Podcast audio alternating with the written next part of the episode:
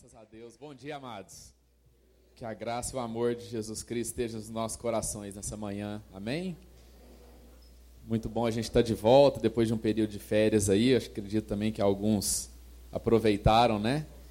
E privilégio a gente estar aqui, poder compartilhar nessa manhã a respeito daquilo que Deus tem falado conosco. Deus já começou a falar desde a nossa, o nosso primeiro encontro aqui e está continuando a falar no, nas músicas, na palavra que o Marlos trouxe. Quase que eu pedi para o Marlos falar: peraí, peraí, peraí, não desce não, continua. Pode ir falando sobre esse negócio aí, porque é precioso que ele, o que ele compartilhou brevemente aqui, e é exatamente nessa linha que a gente quer, quer compartilhar com os irmãos. Vou fechar os nossos olhos.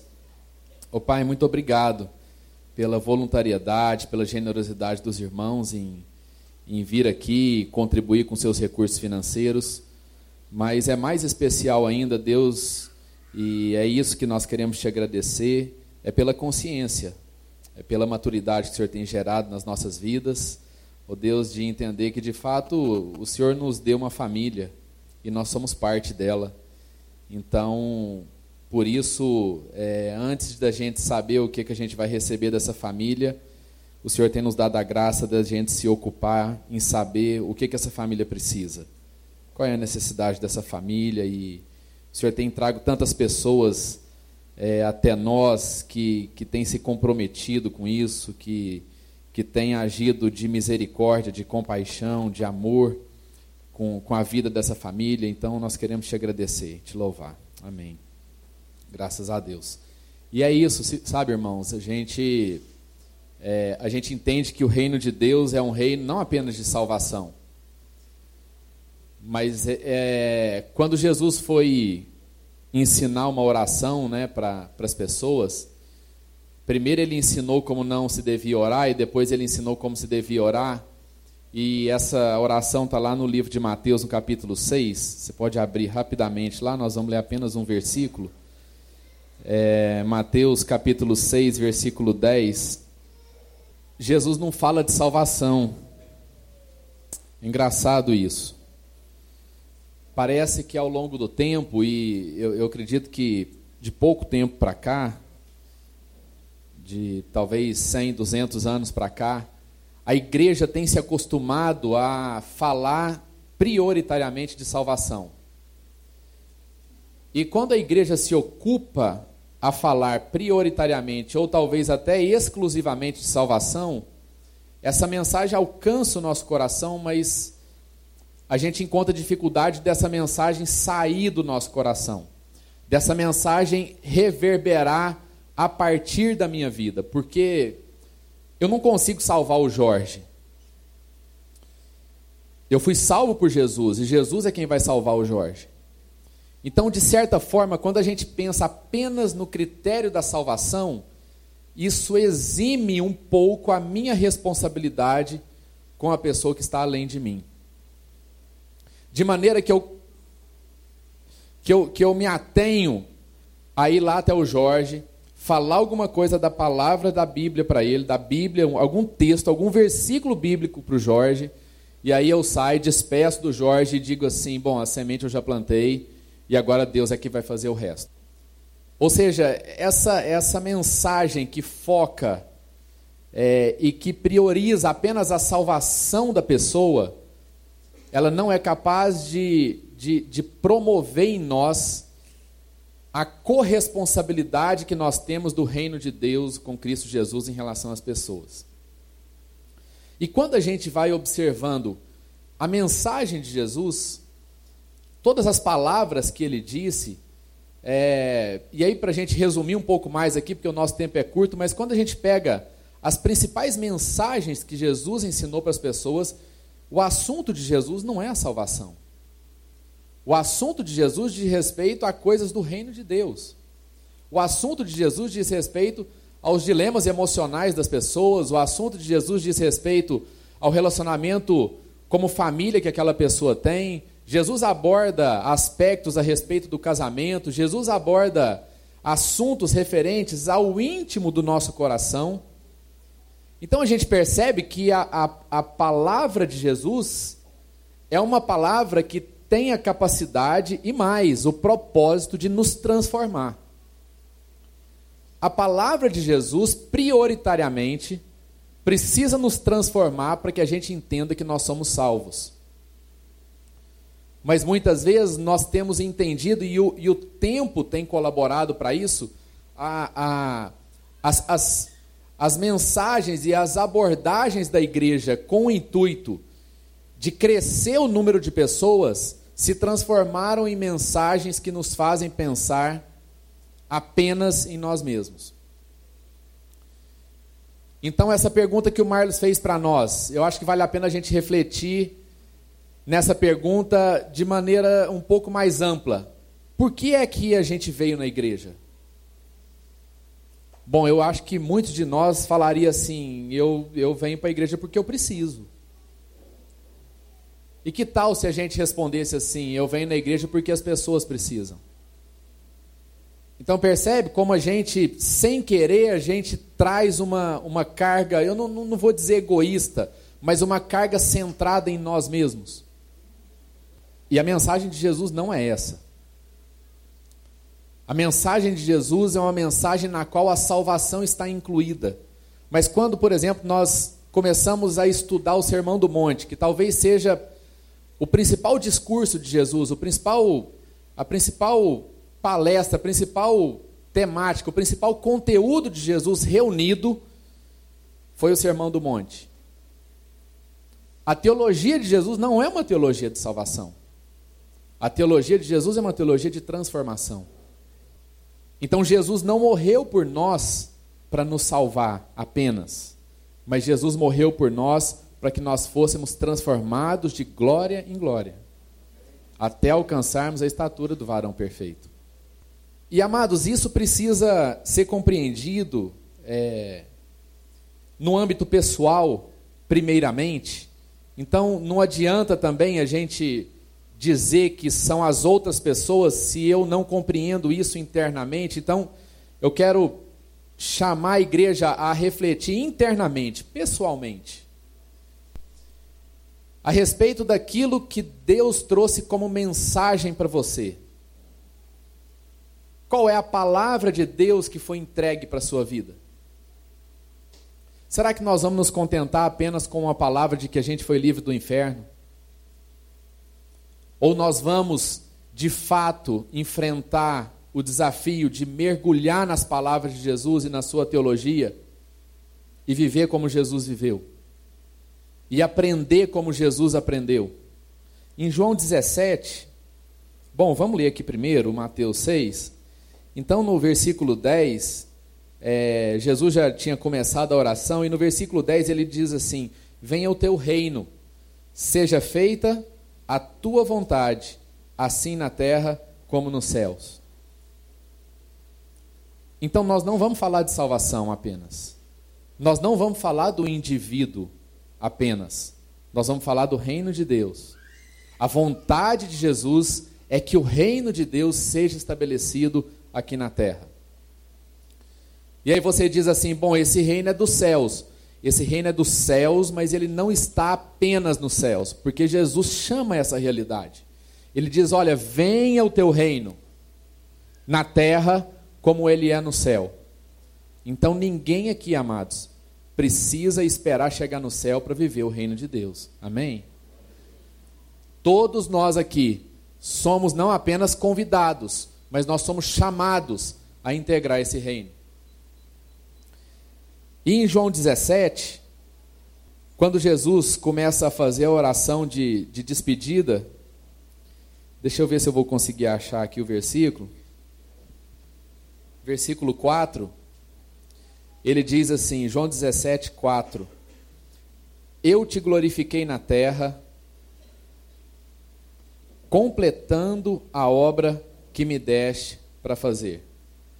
E agora, Pai, glorifica-me junto a ti com a glória que eu tinha contigo antes que o mundo existisse. Essas palavras são palavras de despedida de, de Jesus. E aí, vai um pouquinho mais para frente, no livro seguinte, no livro de Atos, no capítulo 17, no Atos, capítulo 20, versículo 17. Nós vamos ver palavras de Paulo e que são até um pouco parecidas com, com as palavras de Jesus. É, Atos 20, verso 17. De Mileto, Paulo mandou chamar os presbíteros da igreja de Éfeso. Quando chegaram, ele lhes disse: Vocês sabem como vivi todo o tempo em que estive com vocês, desde o primeiro dia em que cheguei à província da Ásia.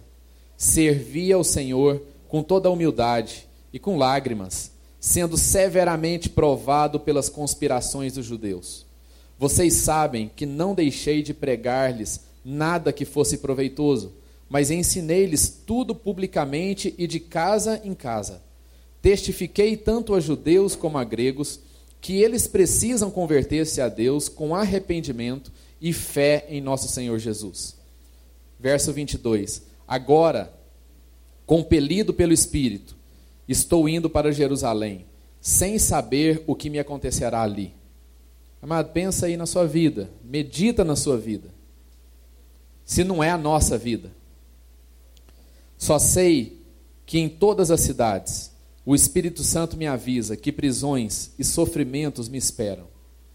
Todavia, não me importo, nem considero a minha vida de valor algum para mim mesmo, se tão somente puder terminar a corrida e completar o ministério que o Senhor Jesus me confiou, de testemunhar do Evangelho da graça de Deus. Palavras de Paulo.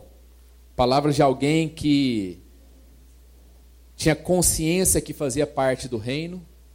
Palavras de alguém que não se contentou em viver apenas um evangelho de salvação. Palavras de alguém que, por entender que foi amado por Deus, já estava capacitado a amar as pessoas, a ponto de não colocar a sua vida na frente de coisa alguma a ponto de entender que não é que o mais importante são as pessoas. Antes de Paulo entender que o mais importante eram as pessoas, Paulo entendeu que o mais importante de todas as coisas era Paulo cumprir a vontade que Deus tinha para a vida dele. Então, amados, a compreensão de que nós, de que o nosso chamado é amar as pessoas e, e e ser o representante, ser o diplomata, ser o embaixador do reino de Deus aqui, antes dessa compreensão, é a compreensão de que eu fui amado por Deus. É de que eu fui alcançado por Deus, é de que a misericórdia e a graça de Deus me alcançaram. E a compreensão de que o fato da graça, a misericórdia e o amor de Deus terem me alcançado não é suficiente para que a minha vida esteja resolvida. Isso não quer dizer que eu estou cumprindo a vontade de Deus, porque eu continuo numa posição passiva, numa posição, numa posição de alguém que quer o quê? Receber alguma coisa. Então a mensagem de Jesus é uma mensagem de que quando alguém recebe alguma coisa, o Espírito Santo vem sobre a nossa vida e converte o nosso coração de um coração receptor para um coração doador. De um coração que consome vida para um coração que começa a gerar vida. De um coração que para de pensar em suas carências para um coração que passa a caminhar por aquilo que já recebeu. Um coração que para de demandar Deus e as pessoas em relação às coisas que a gente acha que falta, para um coração que passa a oferecer soluções, para um coração que passa a ser inspiração de esperança para a vida das pessoas. E a gente tem se perdido nisso como igreja. Não é só no Brasil, é no mundo inteiro. Desgraçadamente, a mensagem de Cristo tem sido distorcida para uma mensagem para que haja um benefício individual. Isso não é cristianismo. Isso não é mensagem do Cristo. De uma maneira muito triste, a gente tem resumido as palavras de Jesus a uma palavra que diz o seguinte: Eu vim para salvar você. Esses dias eu lia, relia um livro que eu já tinha lido há algum tempo, e ela fala sobre o, o, o, a, a, a integralidade do chamado cristão na vida das pessoas. E ela dizia que via uma reportagem onde é, o, o, a reportagem tinha identificado é, um monte de problemas sociais na cidade, uma cidade dos Estados Unidos, uma cidade americana. E o índice de cristãos naquela cidade superava os 90%. E eles foram gravar partindo do pressuposto de que o cristão foi chamado para para influenciar, para amar, para se compadecer, para ajudar, para cooperar.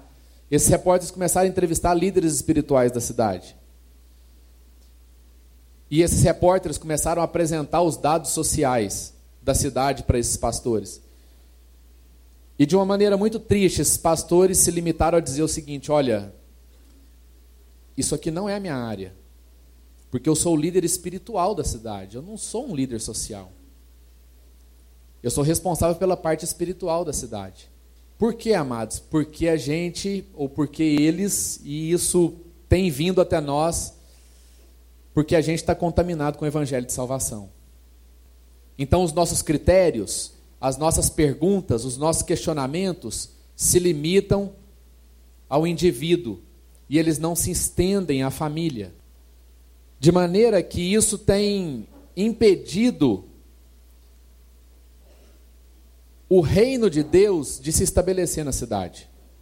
Existe uma, não sei quantos aqui já ouviram dizer, é, aquela regra dos 80-20, né? 20-80, 80-20.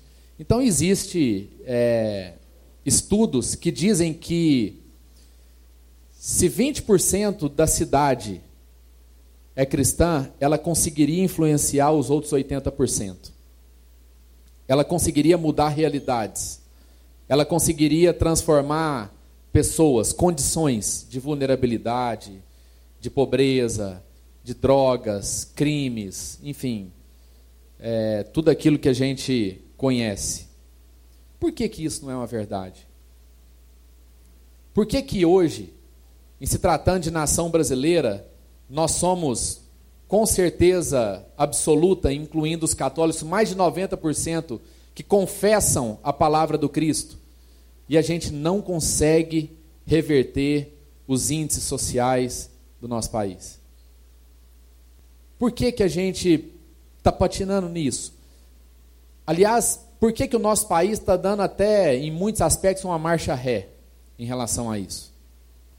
E isso é porque a nossa mentalidade trabalha da seguinte forma: a gente vê no jornal, a gente lê na internet, a gente consulta no smartphone e a gente vê lá a situação caótica que o nosso país vive e a gente diz lá no fundo assim: olha, isso aí é o governo que tem que resolver. Isso eu não fui chamado para resolver isso, eu não fui chamado para me envolver nisso. É claro que a gente não foi chamado para fazer todas as coisas e nem temos condições de recursos para isso, de tempo, de competência, de financeira. Mas existe uma coisa, amados, e aí eu queria concentrar a mensagem nisso. Eu queria fazer um, um, um paralelo aqui entre o tempo, relacionado ao tempo. Existem dois termos que são originários é, da até, até da mitologia grega, mas a teologia faz uso desses termos também são dois termos gregos chamados cronos e kairos. O cronos é a contagem do tempo. O cronos é a, é a medida quantitativa do tempo. Ou seja, é a quantidade de tempo que a gente vive, que a gente passa, que a gente é, experimenta. E o kairos diz respeito a um momento oportuno, ao, ao, ao tempo certo por que, que eu quero dizer isso? Porque Deus tem para todos nós aqui, sem exceção, Deus tem como plano dele para todos nós que nós sejamos protagonistas das nossas vidas.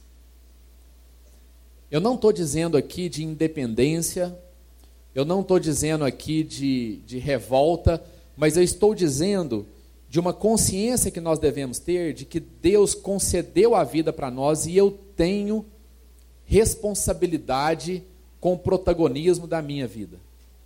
Eu tenho, eu tenho a, o privilégio mas também eu tenho o dever de buscar a Deus e descobrir em Deus o que que ele tem para a minha vida.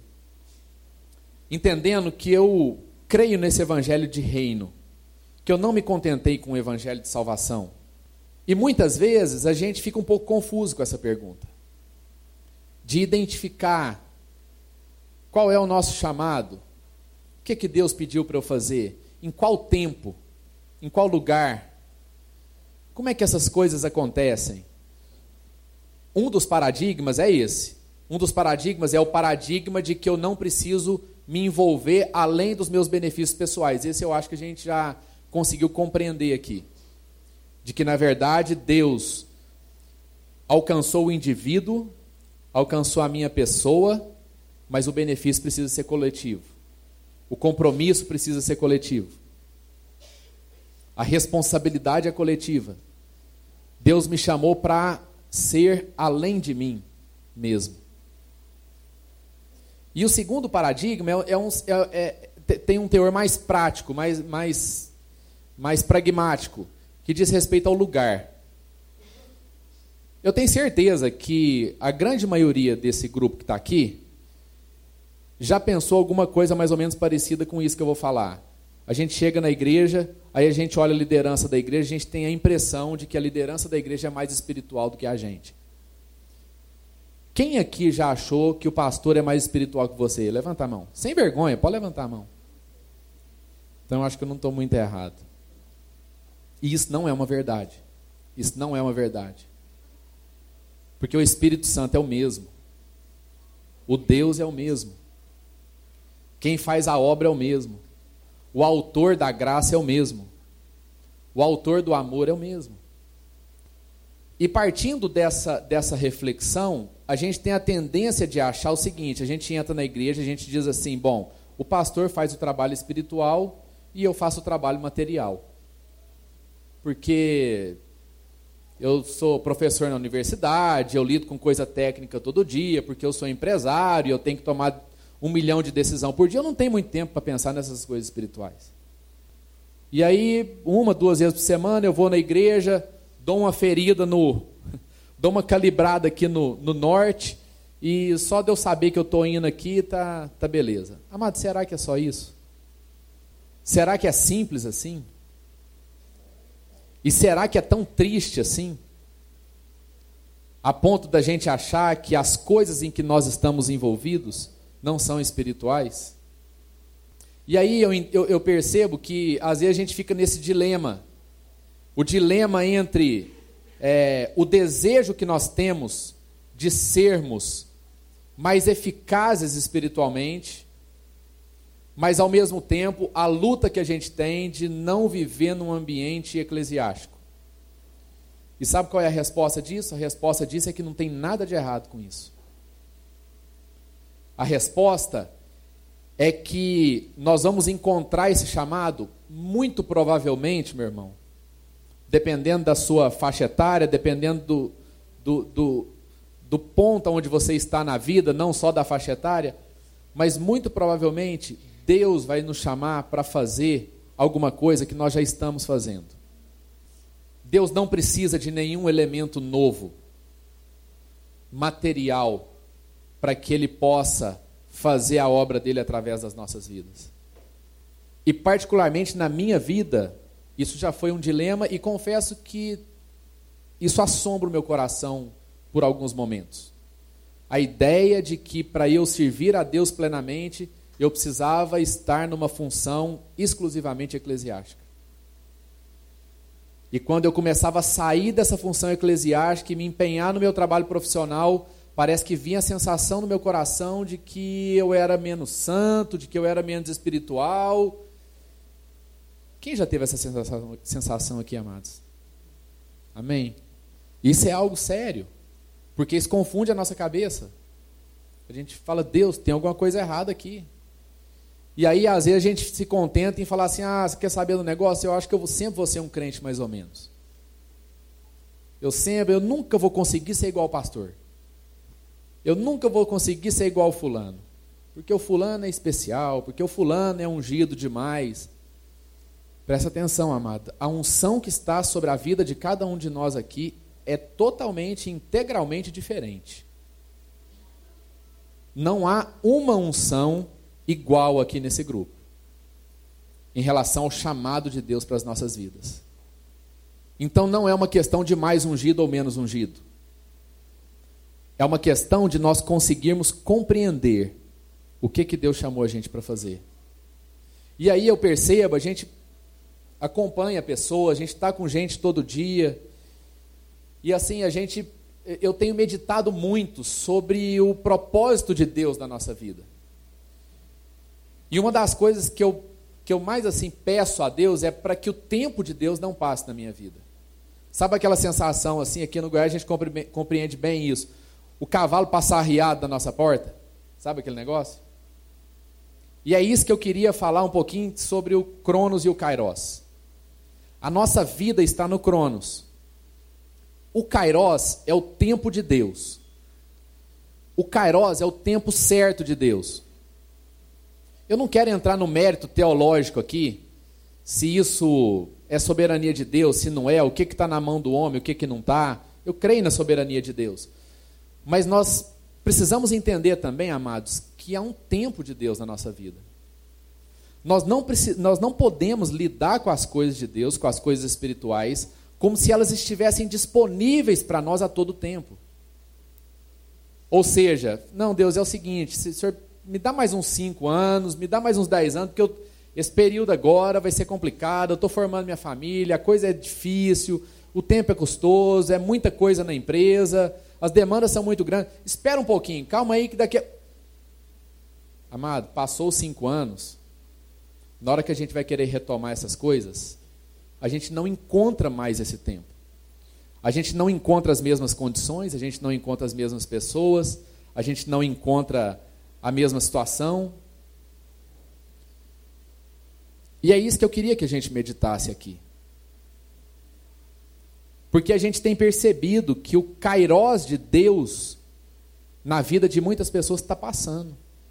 E está passando porque a gente está se ocupando de coisas que deveriam estar inclusas no reino de Deus. Não são coisas excludentes, não são duas coisas paralelas.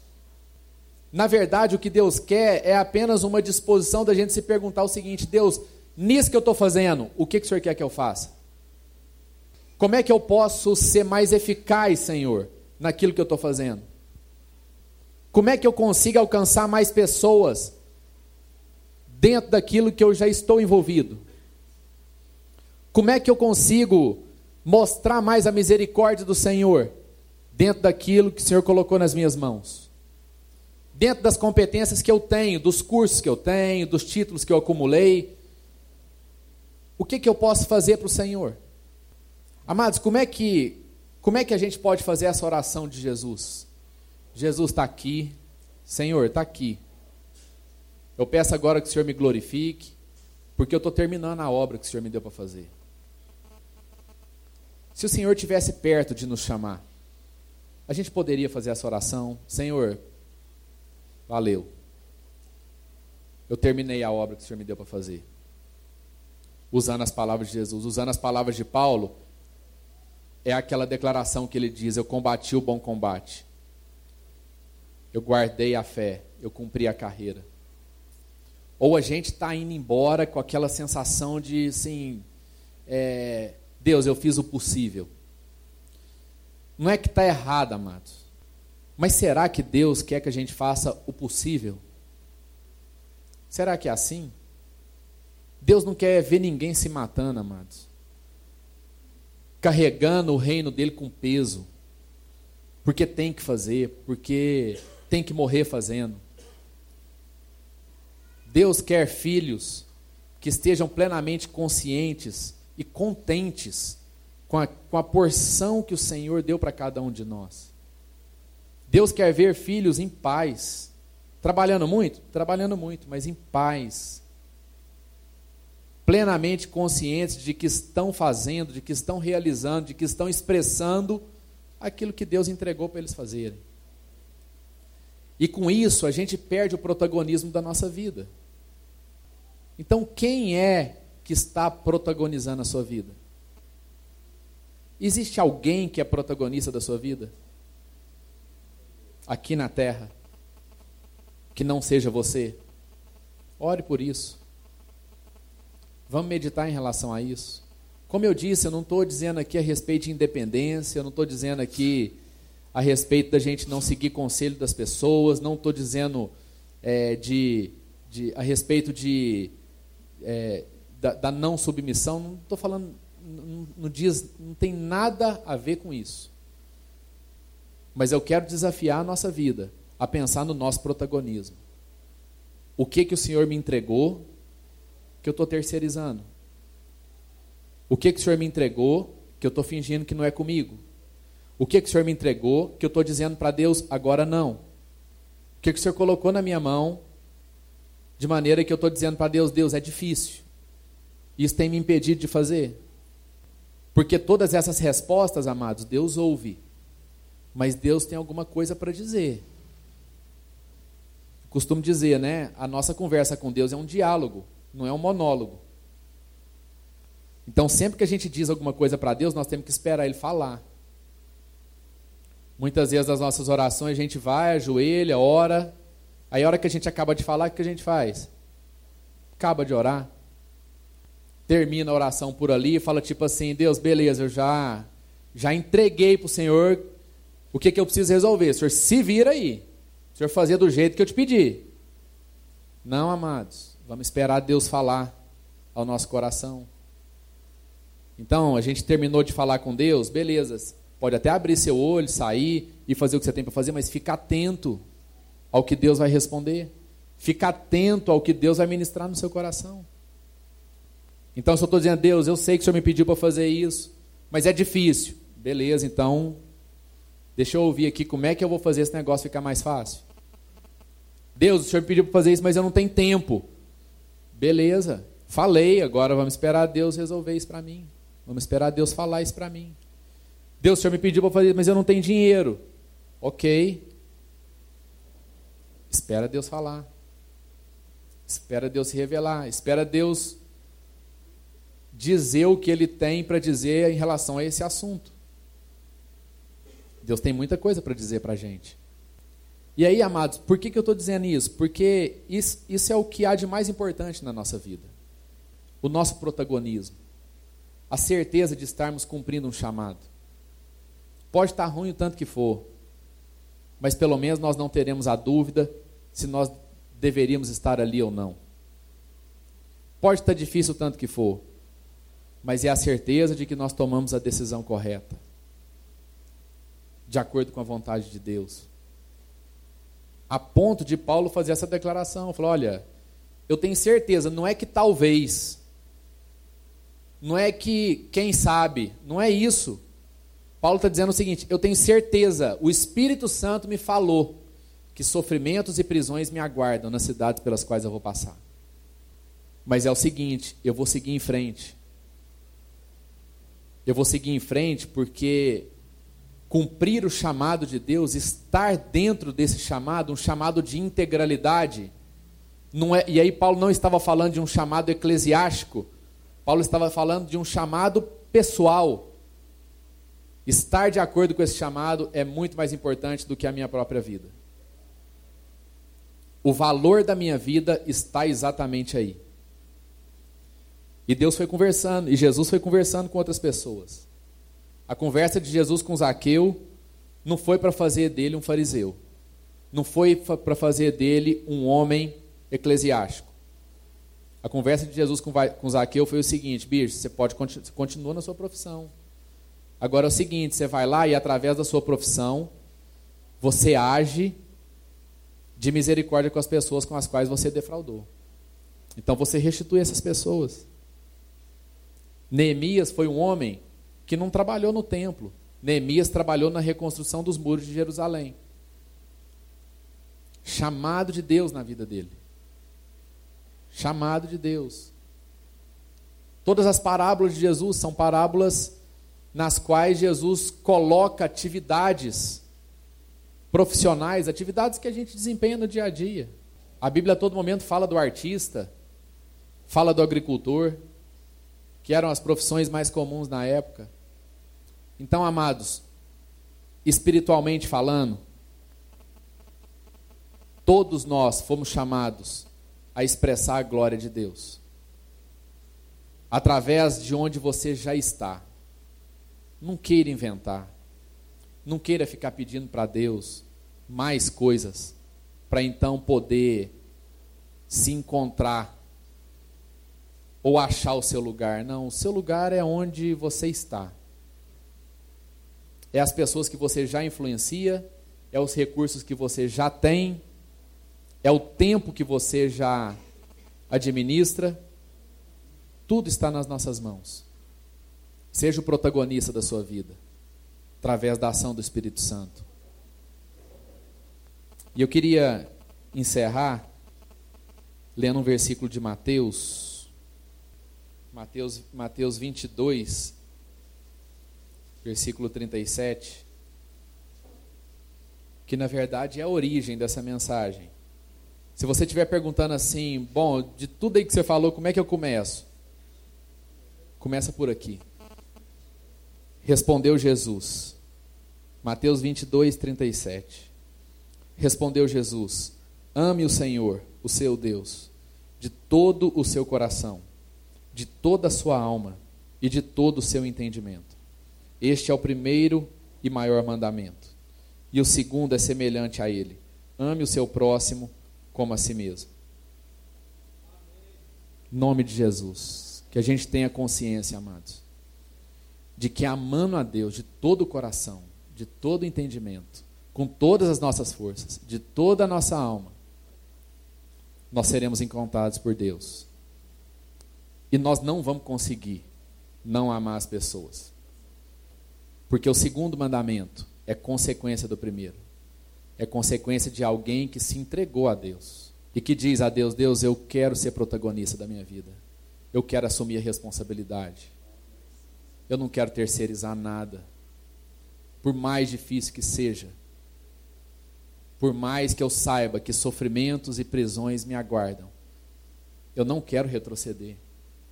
Eu não vou retroceder. Porque eu vou com o Senhor. Um dos exemplos é, fortes assim da palavra de Deus é a respeito de Gideão. A nação de Israel vivia numa situação difícil, dominada por nações estrangeiras, e naquela época os midianitas, o povo de Midian tinha tomado conta da, da terra e da nação de Israel. E o povo sofria muito nas mãos dos midianitas. E aí o Senhor visita Gideão. E Gideão estava lá trabalhando estava malhando trigo. E aí o Senhor falou para ele assim: Você é guerreiro. Falou só isso. Você é guerreiro. E aí Gideão falou assim: Ah, pois é, o senhor veio aqui, né? Ainda bem que o senhor apareceu. Porque eu tenho um assunto para tratar com o senhor. Como é que a nossa nação fica nessa situação de vergonha que está agora? A gente na mão de uma nação estrangeira como é que é esse negócio? O Senhor foi o Deus que tirou a gente do Egito. O Senhor foi o Deus que nos deu a terra prometida. E como é que o Senhor deu a gente nessa situação?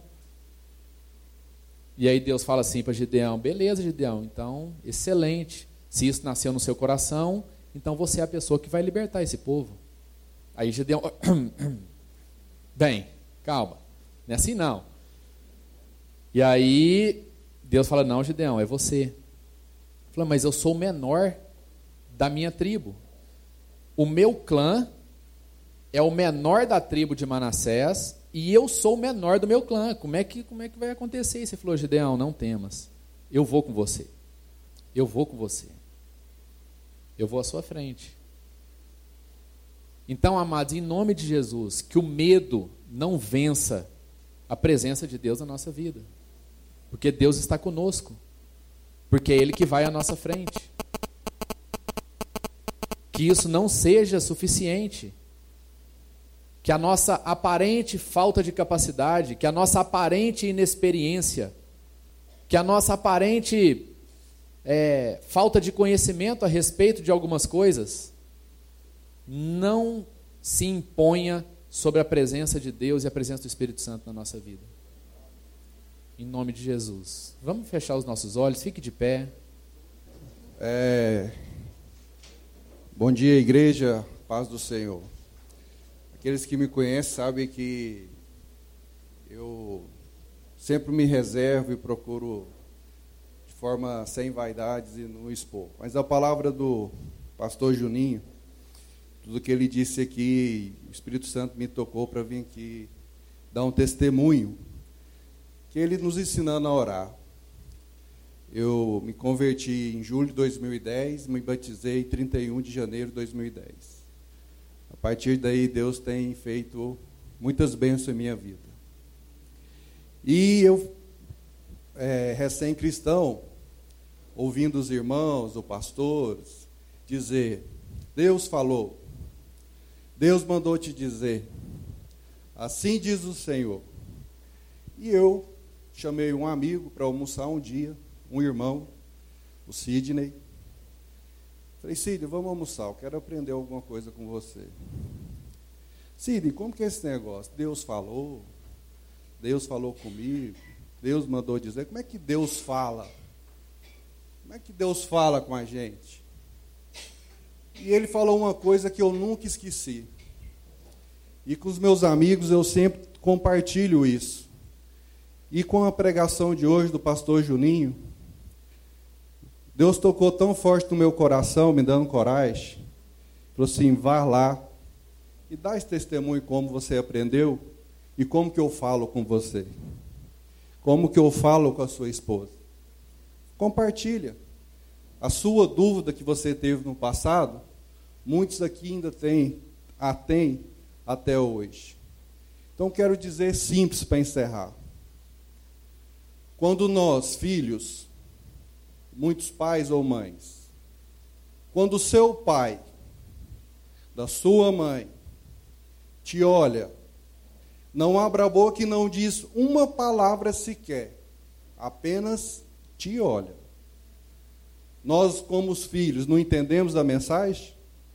Se o pai ou se a mãe está nos reprovando, nos reprimindo, nos elogiando, quem aqui não entende uma mensagem do pai e da mãe sem ele abrir uma boca, levanta a mão. Todos nós entendemos.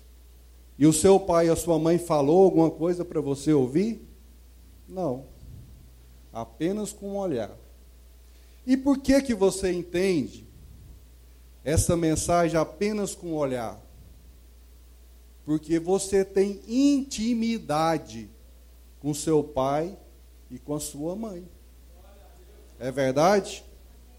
Então, para que você passa a ouvir o que Deus tem para lhe dizer, o que é que vocês precisam fazer?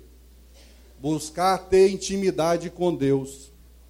E como que nós oferimos essa intimidade com Deus? É buscando o Senhor todos os dias, é levantando de madrugada e dando glória ao Senhor é lendo a palavra de Deus, é fazendo amor ao próximo, estendendo a mão sem ele pedir. Busquem Deus todos os dias em suas vidas. Levantem de madrugada e orem, pois o Senhor é poderoso é nas madrugadas. Dobre o seu joelho ao Senhor e diz aqui, Senhor, estou, faço instrumento da sua vida, da minha vida, ao Senhor a tua obra. E assim a sua intimidade com Deus vai crescer a todo dia ao ponto que Deus mal toca em você e você já está chorando, sentindo a presença do Espírito Santo. Assim diz o Senhor, aleluia, glória a Deus.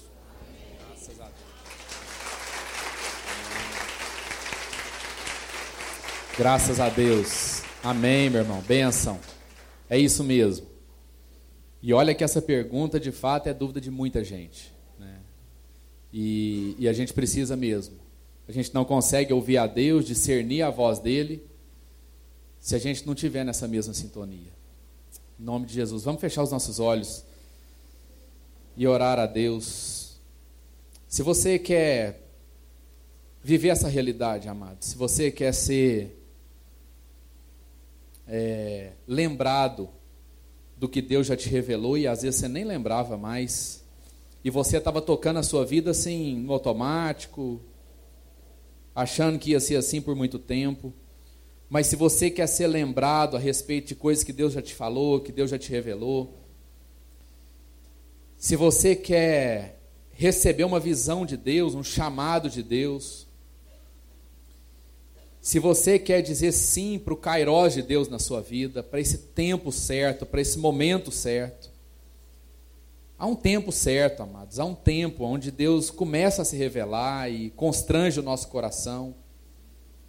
Se você quer experimentar isso, se você quer ser protagonista da sua vida, realizando a vontade de Deus, gostaria que você colocasse a mão no seu coração.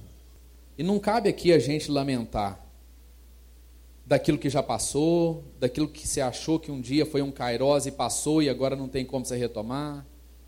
Não interessa se isso foi um kairós, se não foi. Mas ainda existem kairós de Deus na vida de todos nós aqui.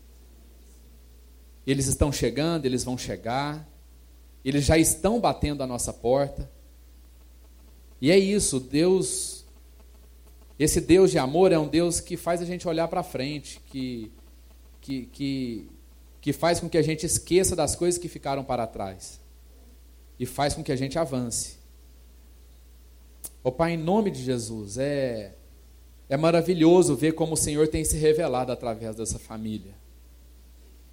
Oh Deus, é muito bom ver como o Senhor tem ministrado, levantando irmãos para trazer palavras de profecia, palavras de revelação, Oh Deus, a palavra do Senhor, o quanto é rica essa palavra.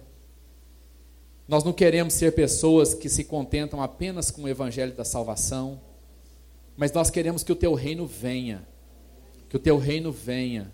E que o teu reino venha a partir de nós, que recebemos ele no nosso coração e agora, ó oh Deus, nos comprometemos, nos, nos, nos sentimos constrangidos de não amar o próximo, ó oh Deus, de não manifestar a tua glória, mas fazemos isso com paz, com amor no nosso coração. Oh Deus, e eu quero orar pelas nossas vidas aqui por esse tempo de Deus. Que a gente não se omita, Senhor, fingindo que nós não estamos te ouvindo, achando que isso é uma confusão da nossa cabeça, mas que lá no íntimo do nosso coração isso já está revelado. Lá no íntimo do nosso coração não há dúvida, mas muitas vezes a gente que fica colocando a dúvida para não aceitar, para não ir em frente.